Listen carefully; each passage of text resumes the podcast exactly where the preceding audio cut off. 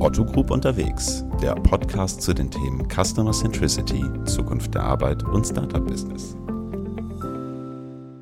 So, herzlich willkommen zur Otto Group unterwegs Podcast Ausgabe Nummer 4. Heute live und direkt aus dem Collaborate, dem Coworking Space der Otto Group. Ich sitze hier mit Silke Nevermann, bekannt aus Funk, Fernsehen und unserem Blog ottogroupunterwegs.com. Und ähm, das ist heute eine Premiere, weil wir haben uns nicht vorbereitet. Bewusst nicht. Oder zumindest ganz minimal. Ähm, denn wir haben heute vor, über das Thema Zukunft der Arbeit zu sprechen. Agiles Arbeiten an sich. Digitalität im Arbeitsalltag. Was bedeutet das? Wohin führt uns das? Und ähm, ja, ich freue mich sehr, dass du hier bist, Silke. Herzlich willkommen. Danke dir, Isa. Danke für die Einladung hier. Ich bin sehr beeindruckt von eurem Collaborate, Dankeschön. wofür die acht Jahr, die acht Jahr hier für acht verschiedene Workspaces steht. Sehr beeindruckend und ein toller Ausblick hier oben. Vielen Dank. Genau. Wie du sagst, wir sind nicht wirklich vorbereitet. Wir kennen uns. Wir haben uns auch schon mal öfter über dieses Thema ausgetauscht. Ähm, aber das ist ja auch Sinn und Ziel. Du hast ja agil und solche Worte schon genannt unseres Gesprächs, dass wir hier mal schauen, wie die Arbeit der Zukunft sich entwickelt oder was wir beide dazu so denken. Genau. Vielleicht noch mal zum Hintergrund. Ähm, du hast vor einigen Monaten einen sehr schönen, meiner Meinung nach, Blogpost auf unserem Blog unterwegs.com gebracht.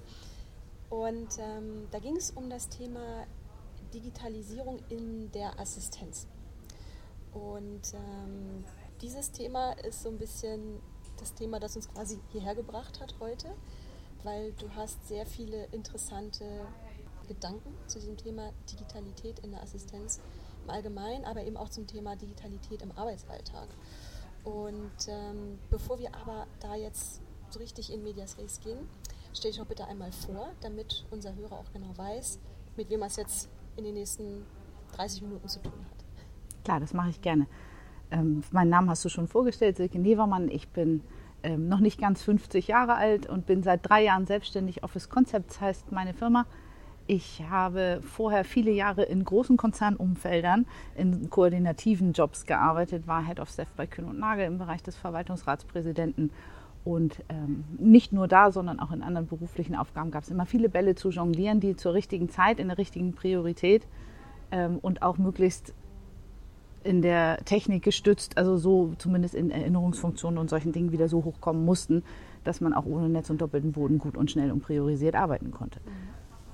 Aus dem Talent habe ich Office Concepts gegründet vor drei Jahren, bin sehr fröhlich unterwegs ähm, damit, dass ich Unternehmen helfe im mal, in allererster Linie muss man ernsthaft sagen, und wir kommen noch zu ein bisschen Vorbehalten, auch was die Digitalisierung angeht oder überhaupt ähm, auch vielleicht die Sorgen der Menschen. In erster Linie geht es tatsächlich immer erstmal um Ordnung und Struktur und dabei dann auch egal, ob es das Büro ist, die Büroorganisation, der Schreibtisch oder vielleicht der eigene Kopf, um überhaupt ähm, sich mit Themen zu beschäftigen, die dann hinten raus, das muss man ehrlich sagen, natürlich in digitalen Lösungen enden. Ich bin Lean Office Master, habe Digital Transformation Weiterbildungen absolviert, um auch da ein bisschen methodisch mich ähm, fortzubilden und bin sehr interessiert, vor allem auch, du sagtest es schon, im Assistenzbereich, weil das natürlich auch in meinem Umfeld interessant war, was Digital Assistance und all die Unterstützungen angeht, die man sich da holen kann außerhalb von ähm, etablierten Programmen. Was ich jetzt interessant finde, ist, du kommst aus einer sehr traditionellen Branche, wenn ich das jetzt so, und Nagel, und versuchst aber heute das Thema Digitalität in den Arbeitsalltag zu bringen, durch Coachings, durch Beratungen. Finde ich eine sehr interessante Entwicklung. Wie kam das? Na, insgesamt muss man sagen, dass Kühne und Nagel natürlich ganz besonders im eigentlichen Geschäft ähm, digital wahnsinnig gut aufgestellt ist. Wenn du siehst, wie ähm, die Services da für die Kunden sind, um äh, wir, das eigentliche Geschäft, nämlich das, das Forwarding, ähm, abzuwickeln, da äh, ist der Ruf schon sehr, sehr gut. Was mich ja nach vorne treibt, ist so ein bisschen wirklich der Arbeitsalltag, vor allem im Office. Und da sehe ich außerhalb von Kühne und Nagel, sondern auch gerade jetzt auch im Umfeld schon auf der einen Seite, wir, darüber haben wir beide uns auch schon mal ausgetauscht, die wahnsinnig vielen Möglichkeiten, die es gibt. Nicht nur um optimal und schnell zu arbeiten, sondern um auch sich zu erleichtern in all dieser Informationsflut, die hier heute auf einen einprasselt. Und andererseits sehe ich aber auch die vielleicht Nutzung aus Gewohnheit der ähm, vorhandenen Programme und dann ähm, lange Umwege. Und ich glaube, das ist was, das passt nicht ganz zusammen und da muss man dran arbeiten. Aber gerade im Office-Management, da hat man es ja mit sehr gewohnten, eingefahrenen ähm, Strukturen zu tun, die ja so leicht gar nicht aufzubrechen sind. Wie schafft man das? Ähm, vor allem, wie kriegt man die Leute dahin, ähm, dass sie sich diesen neuen Möglichkeiten erstmal grundsätzlich öffnen? Ja, also gerade wenn, wenn du das klassische Office-Management ansprichst und vielleicht die sehr, sehr klassische Rollenverteilung, die es ja da sicher auch in dem einen oder anderen Büro noch gibt, ähm, dann ist natürlich die, das, das Verändernde des, des Denkens oder überhaupt der, der, das Sehen der Möglichkeiten und darüber dann das Verändern der, der Zusammenarbeit äh, eine größere Herausforderung. Deutlich größer als vielleicht die der technischen Unterstützung. Weil dass es diese Tools alle schon gibt und dass man über äh, ja mittlerweile fast jedes Programm irgendwie kollaborativ gemeinsam an Dokumenten arbeiten kann und so. Das finde ich ist gar nicht das Hauptproblem. Das Hauptproblem sind die Vorbehalte, gerade vielleicht in der direkten Zusammenarbeit mit der Chef ruft was rüber oder ja, man, ich, neulich ist es mir passiert, dass jemand sagte, ja, es ist alles schön und gut. Eine Dame, vielleicht noch so fünf oder sechs Jahre zu arbeiten, sagte, alles schön und gut. Äh, mein Chef möchte aber um acht den Kaffee und den kann ich ihm nicht bringen, wenn ich zu Hause im Homeoffice arbeite. Das ist natürlich sehr, sehr klassisch.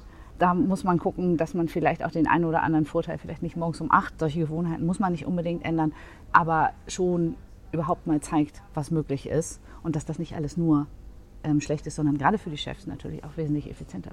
Warum ist es wichtig, gerade bei dem Thema oder bei dem Berufsbild der Assistentin anzusetzen, deiner Meinung nach?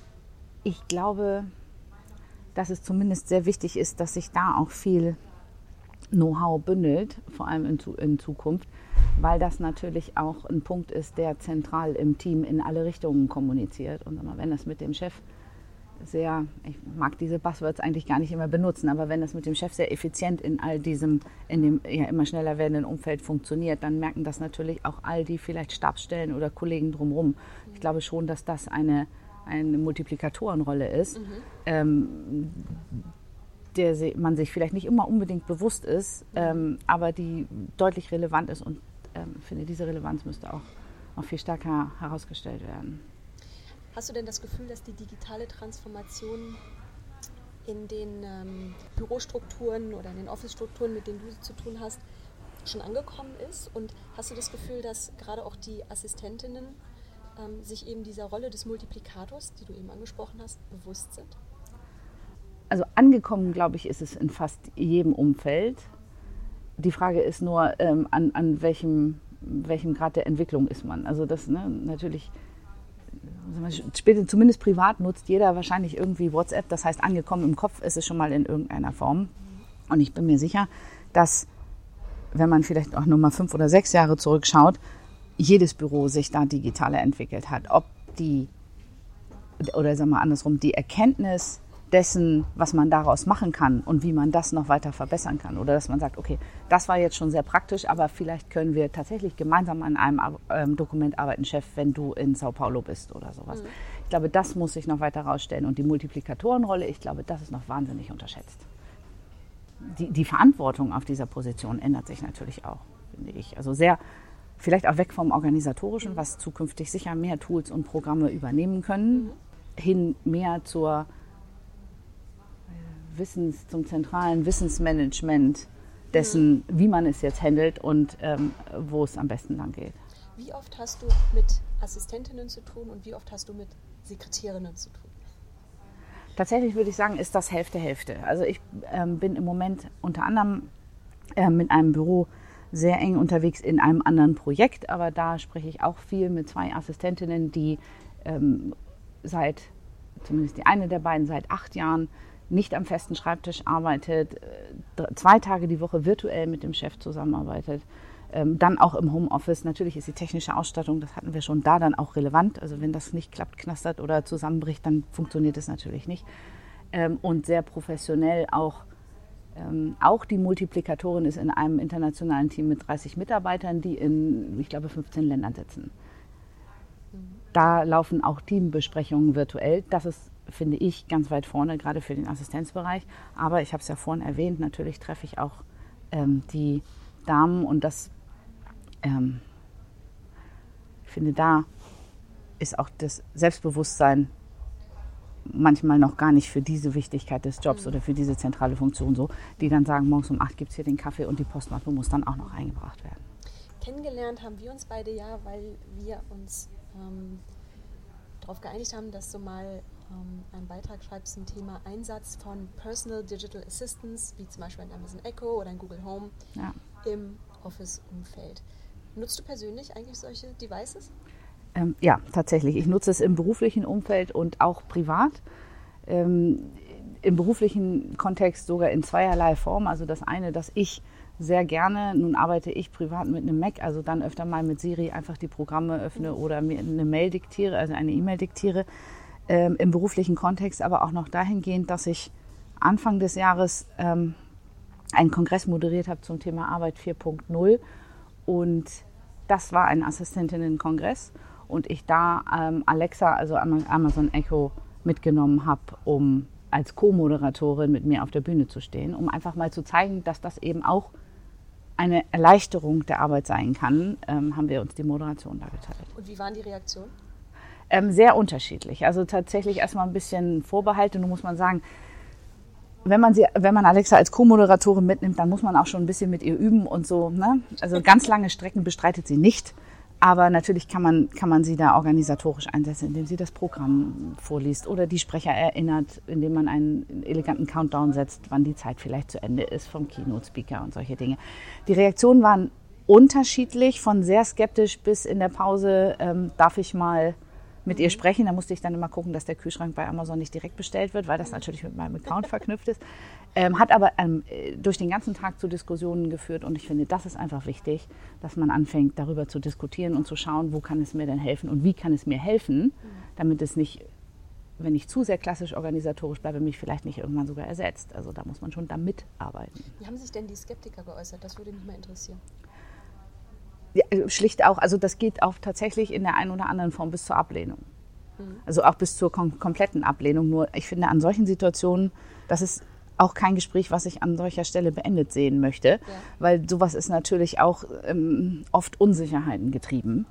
Und da finde ich, könnte man sehr viel mehr über vielleicht ne, den Blog oder solche Gespräche, wie wir sie jetzt führen, oder auch Gespräche, die ich manchmal auch bei meinen Kunden führe, einfach auch mal aufbrechen, dass das kein Thema ist, vor dem man sich erstens verstecken kann, weil ich glaube, man muss es weitermachen ähm, und man muss es auch verfolgen ähm, und zweitens auch nicht verstecken muss.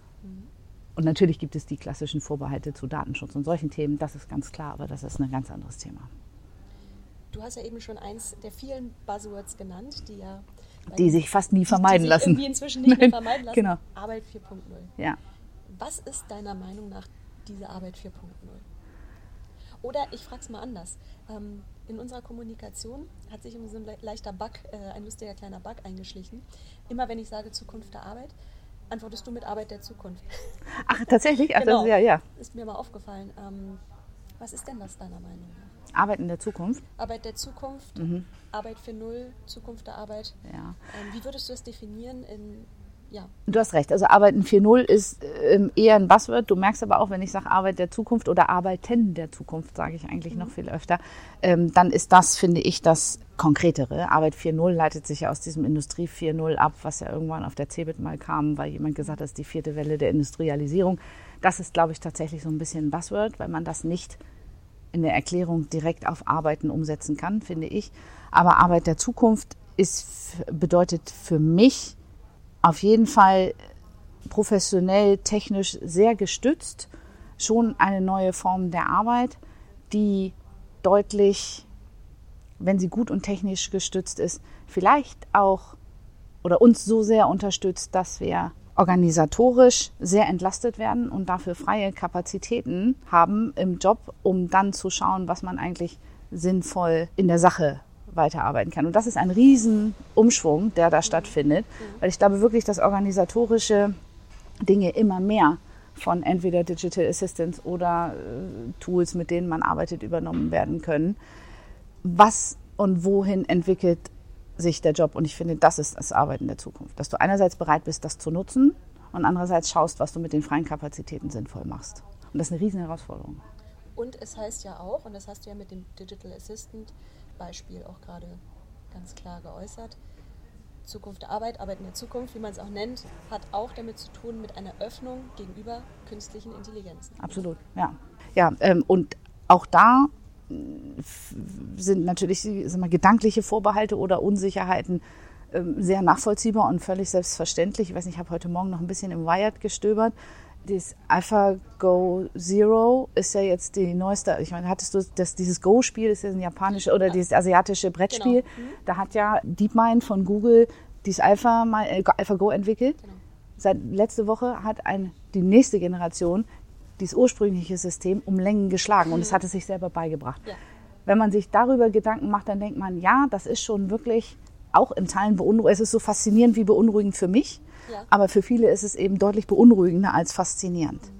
Wenn man sich damit mehr beschäftigt, dann kommt man sehr schnell auf den Gedanken, und das konnte man da dann auch sag mal, mitlesen, dass man sagt, das geht für alle Dinge, die berechenbar sind, alles, was mit Zufällen zu tun hat oder vielleicht mit unvorhersehbaren, vielleicht auch um wieder ins Büro zu kommen, organisatorischen Themen, das wird so nicht berechenbar sein. Also so schnell und gut ist KI noch nicht, also künstliche Intelligenz noch nicht. Also ich habe neulich gelesen, die KI ist ähm, aktuell, wenn man von tatsächlich mal das, den Begriff IQ in den Mund nehmen mag, ähm, auf, dem, auf dem Level eines sechsjährigen Kindes. Mhm. Aber es wird nicht lange dauern, da wird es schon auf dem Level eines jungen Erwachsenen sein. Irgendwann natürlich dann auf dem gleichen Level wie, ein, wie wir beide wahrscheinlich. Ja. Ähm, da kann ich persönlich das aber schon verstehen, dass beim Thema KI generell eher Ängste als Hoffnung mitschwingen. Und ich kann mir vorstellen, dass es gerade in einem Arbeitskontext ähm, nochmal besonders viele Ängste schürt, weil die Leute sich natürlich berechtigterweise fragen, ähm, ist mein Job irgendwann obsolet? Ja. Das glaube ich auch. Und das ist eben, aber es wird natürlich auch geschürt. Du liest ja schon seit Jahren an, an Überschriften wie, ne, übernimmt der Algorithmus den Bürojob. Also es ist ja, mhm. geht ja nicht nur um Produktion, so wie es eine Zeit lang mal war, sondern auch ganz explizit gibt es solche Überschriften auch in, in Titeln, die deutlich überlegt schreiben. Mhm. Und ich denke, weil du sagst, ähm, vielleicht sind Jobs obsolet oder vielleicht ist das die große Sorge. Solche Sorge ist vor allem dann berechtigt, wenn ich nicht in der oder wenn ich mir nicht erlaube oder vielleicht auch vor Bedenken mich da nicht dran traue, mich mit solchen Themen zu beschäftigen. Weil ich glaube schon, das hatten wir eben bei der Assistenz, das gilt aber auch für Jobs im Controlling oder vielleicht in der Buchhaltung. Natürlich werden sich da viele Dinge verändern, aber wenn man jetzt dann dran bleibt, dann ist man ja selber auch in der Lage, den Job mit zu verändern. Ich habe gerade diese Woche mit einem Controller gesprochen, der in einem sehr klassischen Unternehmen arbeitet er gesagt hat, ja, wir machen hier die Auswertung und das meiste ist Excel gestützt. Gut, das ist nicht ein, das ist kein Riesenunternehmen, das geht da auch alles mit Excel, das ist völlig in Ordnung. Mhm. Aber den habe ich dann gefragt, was wäre denn das Maschinenbauunternehmen?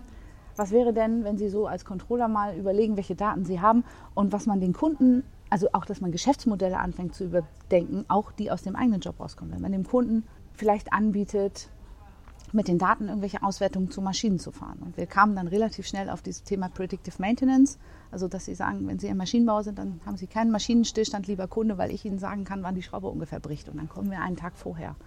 Und man sah, wie der anfing, seinen Job zu überdenken. Ob ich da jetzt ähm, jemanden wirklich ins neue Denken gebracht habe, weiß ich nicht. Aber ich finde, es ist viel Kommunikation. Man muss einfach drüber reden.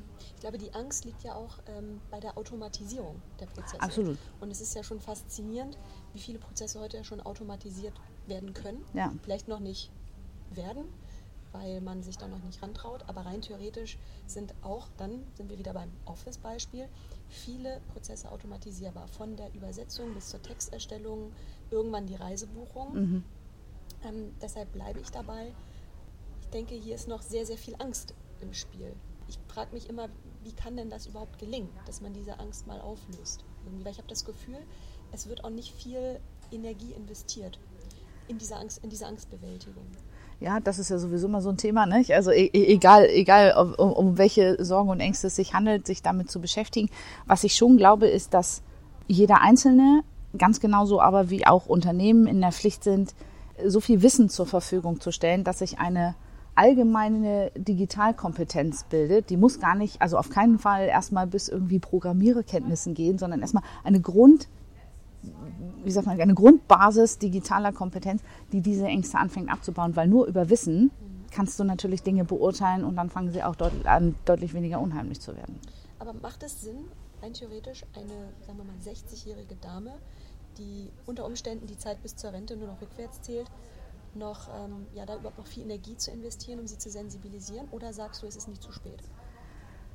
Ich glaube, also wenn, wenn du tatsächlich von einer 60-jährigen Dame vielleicht im Office-Management sprichst, die das sehr klassisch organisiert hat und die dann äh, mit einer 24-jährigen Dame zusammenkommt, die äh, mit digitalen Möglichkeiten aufgewachsen ist und vielleicht sich sogar auch noch dafür sehr interessiert, dann müsste man natürlich an der Stelle schauen, wie sehr es einen Wissenstransfer geben kann von wenn man 60 ist und so viele Jahre im Office-Management gearbeitet hat, diese organisatorischen Kenntnisse, die dürfen dir ja gar nicht verloren gehen. Die musst du auch später haben. Selbst wenn Alexa oder sonst wer ähm, dir eine Aufgabe abnimmt, darfst du ja nie die Fähigkeit verlieren, sie zu bewerten. Jetzt müssen wir, wenn wir zurückgehen zum Großspiel, das können wir nicht mehr bewerten. Das kann man gar nicht gedanklich mehr folgen. Der könnte besser werden als ein menschliches Gehirn, das ist keine Frage.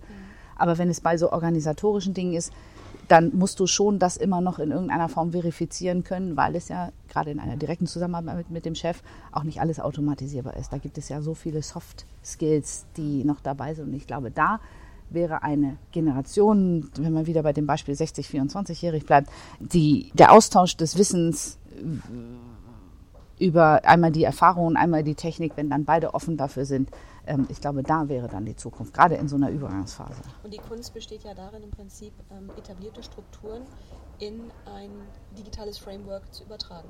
Ja, absolut. Das, das wäre ein super Beispiel, wie die 60-Jährige mit der 24-Jährigen genau. Hand in Hand arbeitet. Genau.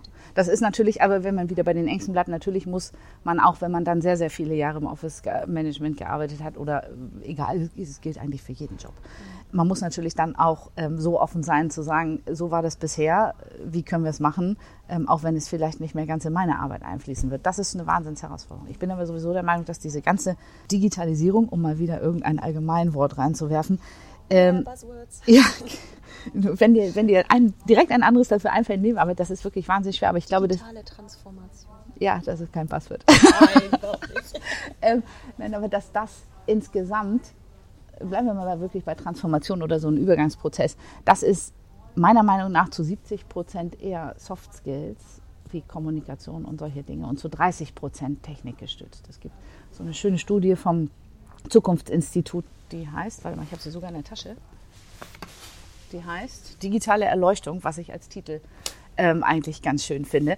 Ähm, und da kann man sich auch ein bisschen tatsächlich Wissen anlesen, ähm, dass die Soft Skills deutlich wichtiger sind als ähm, die Technik, die sowieso schon da ist. Das ist die Grundlage. Diese 30 Prozent technisches Know-how oder technische Voraussetzungen sind Grundlage, aber 70 Prozent sind Dinge, die wir im sag mal, ja, im weichen Bereich sozusagen. Ja, Und das wird in 10, 15, 20 Jahren auch noch so sein? Oder wird es sich da ein bisschen verschieben? Äh, ich, ich, bin, ich bin so lange still, weil ich den Zeitraum versuche abzuschätzen, weil die Technik sich natürlich rasant entwickelt. Ich mir aber gar nicht so sicher bin, wie sich eine Gesellschaft in zehn Jahren entwickeln kann. Das kann man natürlich sagen, hier die, die Millennials, die sind dann 30 äh, oder so oder äh, ein bisschen drüber da zieht natürlich schon ein gewisser Teil neue Denke ein. Ich bin mir nicht ganz so sicher, ob man das auf diesen Zeitraum sehen kann. Ich glaube aber, dass die Ausprägung von zum Beispiel kommunikativen Fähigkeiten deutlich steigen muss, gerade wenn du darüber nachdenkst, dass Teams auf der ganzen Welt sitzen und vielleicht virtuell zusammenarbeiten. Wie machst du Teambuilding in einer virtuellen Konferenz? Ich glaube auch, dass der ganze Hype ähm, sich auch irgendwann ein Stück weit konsolidieren wird. Das glaube ich auch. Ja. Ja. Ich möchte mal unterstellen, dass du in deinem Job viel mit Frauen zu tun hast. ja. Wir sprechen ja hier viel über Büromanagement, mhm. Office Concepts. Also ich mutmaße mal, der Großteil zumindest der Menschen, mit denen du direkt sprichst, sind Frauen. Und da möchte ich mal so ein bisschen zum Thema Frau und Digitalität rüberschwenken. Mhm. Ähm, hast du das Gefühl ähm, oder sogar handfeste Beweise dafür, dass Frauen mit dem Thema Digitalität grundsätzlich anders umgehen als Männer? Wenn man Digitalität vielleicht, äh, spontan fällt mir ein, dass man es in zwei, zwei Denkgruppen teilen sollte. Das eine ist ähm, das, was es an organisatorischen Möglichkeiten bietet. Da würde ich sagen, sind die Frauen eher vorne.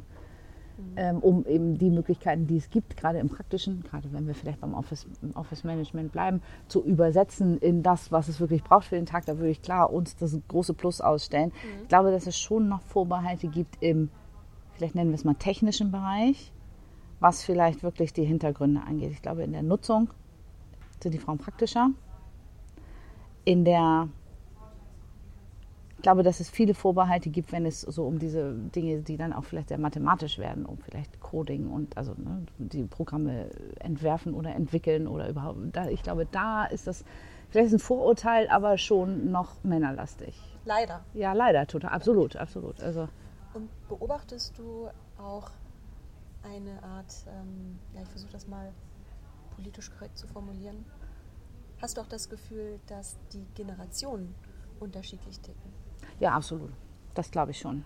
Wobei die Herausforderung, und das mal ähm, ohne, ohne Geschlechterunterschied sozusagen, die Herausforderung für die Generation, die jetzt heranwächst, schon ist, da kommen wir wieder zum Thema digitale Kompetenz und digitale Bildung, dass die, sind es denn Millennials, die jetzt so 14, 15 sind, ja, oder einen Ticken älter, glaube ich, ja, dass die nicht nur Nutzer werden, sondern auch wirklich wissen, ähm, was dahinter steht. Ich glaube, das ist eine Herausforderung, die wir nicht verpassen dürfen, mhm. wo man sehr viel mehr Mühe oder auch Aufwand oder vielleicht auch einfach Bewusstsein reinsetzen muss, mhm. als reine ähm, Konsumieren mhm. oder Nutzen, also egal ob es Gaming ist oder äh, Messaging oder sowas. Das ist es ja nicht. Also man muss ja wissen, wie man damit umgeht und auch wenn wir zu Algorithmen kommen, wieder, wie man vielleicht das, wie man, wenn man sich in seiner Blase bewegt, dass man das wenigstens auch wirklich noch merkt. Mhm. Und ich glaube, das ist eine Wahnsinnsherausforderung, dass gerade Jüngere auch lernen, damit umzugehen. Das differenziere ich deswegen, weil ich glaube, zumindest ich bin noch äh, relativ digital frei aufgewachsen. Ähm, und ich glaube, dadurch hat man vielleicht noch ein bisschen mehr Skepsis, die dann jetzt aber auch angebracht ist. Wenn man aber nur damit aufwächst, dann ähm, ist die Skepsis vielleicht nicht mehr so da, die wir da so automatisch noch ein bisschen mitlaufen haben. Aber nochmal zurück zu den Millennials. Die mhm. kommen ja jetzt in die Situation oder sind unter Umständen jetzt schon in der Situation, ähm, dass sie sich beruflich orientieren müssen. Und jetzt nochmal der Schwenk zurück zum Thema ähm, Assistenz. Mhm. Glaubst du, dass die Digitalität oder Digitalisierung den Assistenzjob an sich ähm, attraktiv macht? Ist das noch ein attraktiver Beruf für den Nachwuchs? Gerade im Hinblick, dass eben die Assistenz ein sehr digitaler Job wird, so wie ich dich verstanden habe. Ähm, ich glaube, dass das die Frage ist, wie der Job in Zukunft heißt und wie er definiert ist. Genau, und ob das ich glaube, jetzt auch so klar ist. Genau, ähnlich wie wir es vorhin beim, beim Controlling einmal hatten als Beispiel. Ich glaube, das ist ein, ein ähm, Job, der sich sehr verändern wird und solange das Assistenz heißt und mit einem klassischen Sekretariatsbild, ohne dass das ohne jede Wertung verknüpft ist, glaube ich, könnte das bei den Millennials etwas an Attraktivität verlieren. Ich glaube aber, dass sich dieser Beruf insgesamt sehr entwickelt zu einem, sag mal, so eine Art menschlichen zentralen Wissensmanagement und dass sich da auch Ausprägungen ergeben. Ich habe zum Beispiel neulich einen Artikel gelesen, da wurde dann in Frage gestellt, ob es nicht in Zukunft einen Digital Assistant Dolmetscher geben muss das, nur auf der, das sind schöne Buzzwords hintereinander muss man weg. Sich auf der Zunge genau, man muss es also sich auf der Zunge zergehen lassen, aber man muss sich auch für einen Moment gestatten, darüber nachzudenken, ob vielleicht nicht genau in dieser Form, aber es doch ein Teil eines neuen Jobs sein könnte, ähm, dass man weiß, wie man was, wann, wo nutzt, gerade als organisatorische Stabsstelle oder ähm, Zentrale. Und ich glaube, das ist schon ein Interesse. Ob das mit, dem, mit der Betitelung Assistenz bei den Millennials so zieht, da würde ich jetzt nicht drauf wetten. Aber, Wie müsste es denn deiner Meinung nach heißen? Ja, also wir haben ja schon bisschen, wir haben beide eben gelächelt bei Digital Assistant Dolmetscher. War jetzt vielleicht nicht so die ganz gute Idee. Heute ist ja auch alles irgendwie Rockstar, ne? Ja, ist alles Rockstar. Assistance Rockstar. Ja, ich mag auch diese Knowledge-Geschichten nicht. Also äh, äh, vielleicht müssen wir beide nochmal bei einem anderen Kaffee darüber genau. nachdenken. Aber was wirklich, das ist ja, ich finde, es ist und bleibt eine zentrale Stelle der äh, Koordination, nur mit deutlich anderen Möglichkeiten. Wir haben bei der Otto Group ein internes Assistentinnen-Netzwerk, das sich aus, ich glaube, das weißt du unter Umständen 130, besser, 135, über, weit ja. über 100 ja. ähm, Assistentinnen zusammensetzt, quer durch alle Altersstufen, quer durch alle möglichen Backgrounds. Erlebst du es bei anderen Unternehmen auch, dass sich solche Netzwerke bilden? Und ähm, wie bewertest du solche Netzwerke? Tatsächlich weiß ich es zumindest in dieser Größenordnung hier aus dem Hause Otto am besten. Ich sehe, dass sich unternehmensübergreifend solche Netzwerke immer mehr formieren, auch für den Wissensaustausch.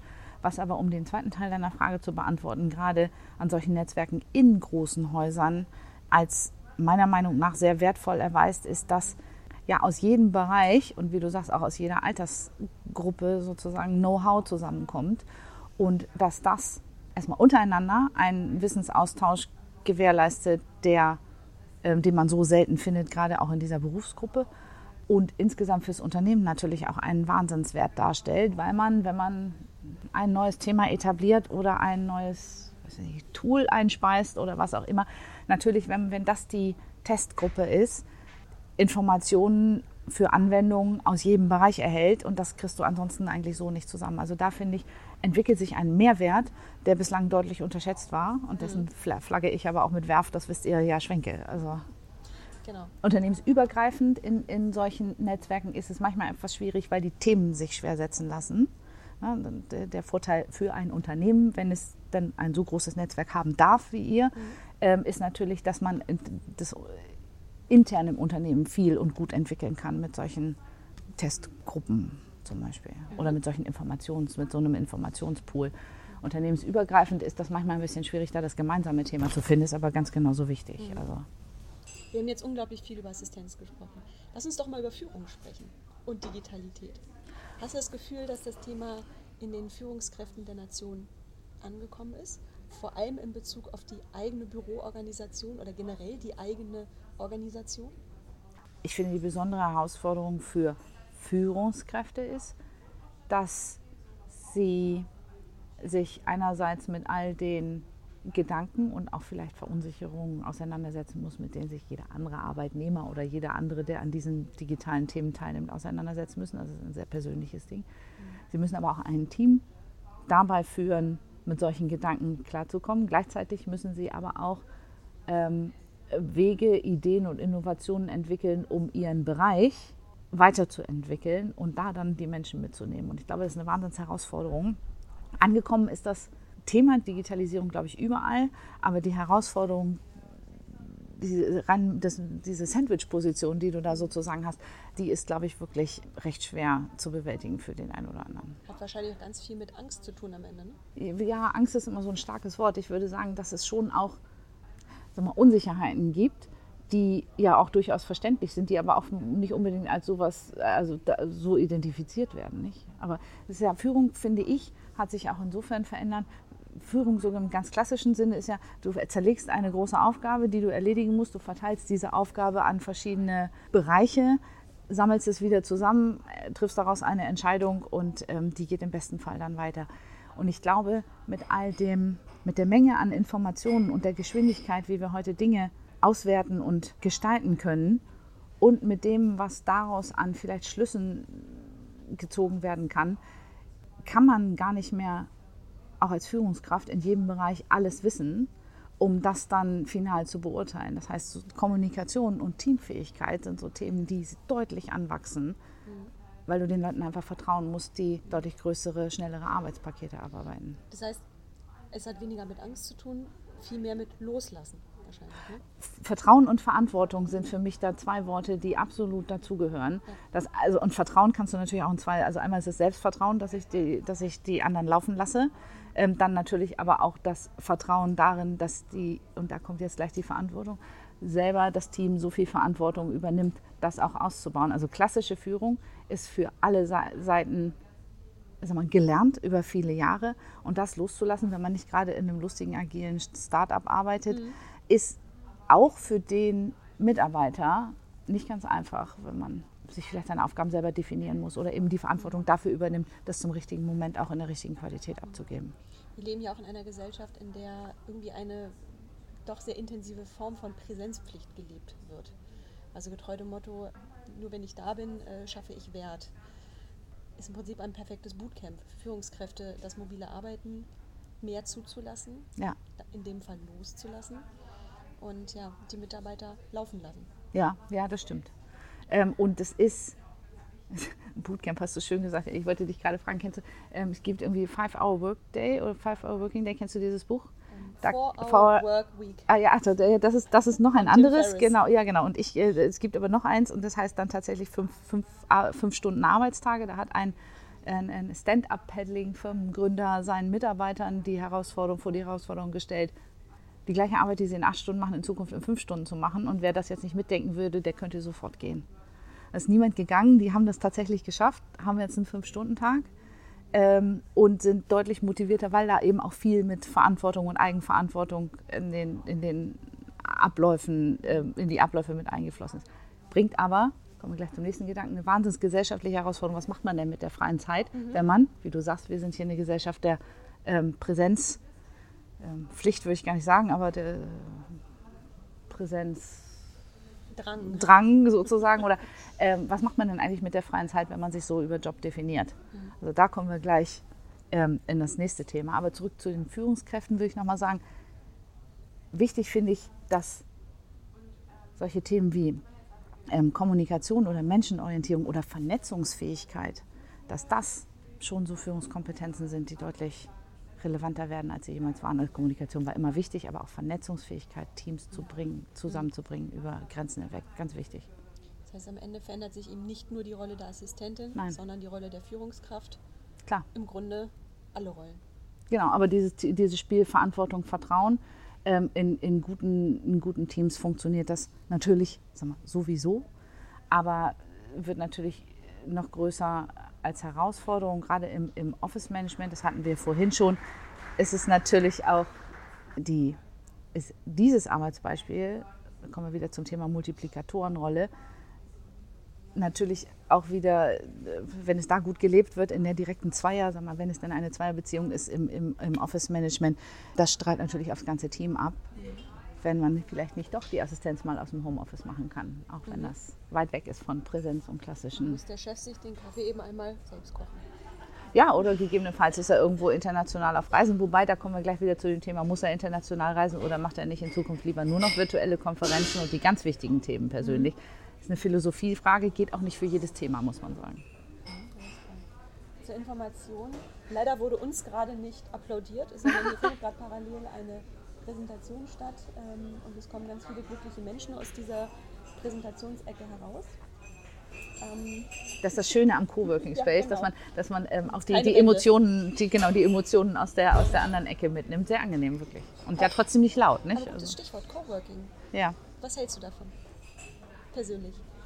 Persönlich äh, bin ich ein großer Fan davon. Im Assistenzbereich bin ich mir nicht ganz sicher. Also um, wenn, wir, wenn ich das, das ist der erste Gedanke, der mir in den Kopf schießt, weil, ähm, also Coworking hier innerhalb eines Unternehmens schon, aber so mal, extern als Assistenz in irgendeinem Coworking Space, da würde mir Vertraulichkeit als erstes einfallen. Da würde ich denken, das geht vielleicht nicht so, da ist vielleicht Homeoffice die bessere Lösung. Ähm, ansonsten finde ich das sehr inspirierend und kann, arbeite auch öfter mal in unterschiedlichen Coworking Spaces. Das macht Spaß, das geht nicht für jedes Thema. Ähm, und es geht immer dann für mich nicht, wenn es sehr intensiv kommunikativ wird und sehr ähm, an der Sache diskutiert wird. Dann finde ich es nicht mehr ganz das richtige Setup, aber für Kreativität und ich bin deutlich produktiver im kollaborativen Arbeitsumfeld. Bist du produktiver in einem Coworking Space oder im Homeoffice? Weil da gibt es schon noch Unterschiede. Das stimmt. Also ich es ist auch ein bisschen immer anders. Es ist, ist ähm, an der Aufgabe, ist ein bisschen der Aufgabe geschuldet, oder? Also wenn, wenn es wirklich sehr, sehr konzentriert ist und man da an einer Sache sehr intensiv diskutiert, dann würde ich sagen, ich bin im Homeoffice oder im Office deutlich produktiver. Aber auch hier sieht man ja bei euch im Coworking Space, es gibt auch abgeteilte Räume, in mhm. denen man sich, in die man sich zurückziehen kann oder auch Telefonzellen für ein intensiveres Telefonat. Wenn es darum geht, dass ich einen Vortrag vorbereite oder solche Themen mache, wo meine Gedanken eher fließen müssen, dann bin ich ähm, im offenen Arbeitsumfeld deutlich besser. Und dir geht es nicht so, um mal äh, zurückzufragen sozusagen, oder? Also ich persönlich ähm, bin tatsächlich unterschiedlich drauf, ob ich jetzt im Coworking bin oder im Homeoffice. Ähm, ich persönlich nutze zum Beispiel sehr gerne hier im Collaborate ähm, den Stillarbeitsbereich, mhm. der ähm, zu einem äh, blöden Wortspiel immer einlädt. Ähm, hier kann, ich finde solche, ähm, ja, da kann ich sehr gut konzentriert arbeiten. Und mir ist persönlich mal aufgefallen, im Homeoffice, ähm, da schaffe ich Dinge weg. Da setze ich ähm, lauter Häkchen an meine To-Do-Listen, da schaffe ich buchstäblich weg. Tatsächlich, ich empfinde das auch unterschiedlich. Ja. Und hier habe ich natürlich eben auch die Nähe zu meinem Arbeitsplatz, zu meinem Klar. eigentlichen Büro. Ja. Ne? Also Aber das ist natürlich auch ein großes Glück, dass ihr hier ähm, äh, im, im Haus eine solche Fläche habt. Nicht? Also das Absolut. muss man schon sagen. Zumal ich mir auch vorstellen kann, dass das ähm, abteilungsübergreifend, wenn man sich mal hier oder wie, wie, wie heißt das, der andere schöne Platz in eurem Herzen ähm, trifft und da zusammensteht, dass das ähm, deutlich andere Atmosphäre hat, als es vielleicht früher in kalten Meetingräumen war. Und was ich persönlich ganz toll finde, ist, dass man hier nicht nur, man könnte es ja meinen, ähm, junge Leute trifft, sondern hier erlebt man alle Altersstufen. Hier begegnet man von 18 bis 88, möchte ich fast sagen. Das finde ich sehr schön, dass mhm. es eben auch von den Menschen angenommen wird, die tatsächlich noch aus den traditionelleren Strukturen kommen. Aber das ist, das ist ja das schönste Beispiel für das Thema, dass wir vorhin ähm, einmal im Assistenzbereich eine Dame, die schon viele, viele Jahre im Office arbeitet, mit einem Nachwuchskraft sozusagen zusammengebracht haben, gedanklich, weil das ja genau die Art an Kulturwandel, würde ich gar nicht sagen, sondern Kulturaustausch, die, finde ich, das beste Ergebnis bringen kann. Ja, Silke, ich könnte persönlich noch stundenlang äh, mit dir über das Thema sprechen. So geht es mir auch. Aber wir müssen ja irgendwann zum Ende kommen und ich hatte ja eingangs angekündigt, ähm, es werden 30 Minuten. Ich glaube, wir sind weit über die 30 Minuten hinaus. Es ist jetzt nochmal deine Chance, deine Message in die Welt zu streuen. Möchtest du unseren Hörern noch was mitgeben?